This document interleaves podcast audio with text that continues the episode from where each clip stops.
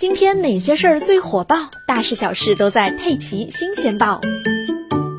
据韩媒报道，八月十二日下午，韩国地面作战司令部普通军事法院判处涉嫌九项罪名的胜利有期徒刑三年。胜利是原韩国组合 BigBang 成员，军队法官承认了胜利所面临的九项嫌疑，特别是对于胜利方面彻底否认的事业目的，对海外投资者进行性招待的嫌疑。他表示，从外籍法人信用卡支付性交易女性的代价等经验法则上看，很难认为被告人不知道是付出代价的性交易。警方和检方的调查、法庭上的陈述等没有一贯性，可信度很低。接着，军队法官表示，从通过对话共享所有招待内容这一点来看，与刘仁熙合谋，有计划性的准备了性招待。于是，他拒绝接受胜利方面的主张。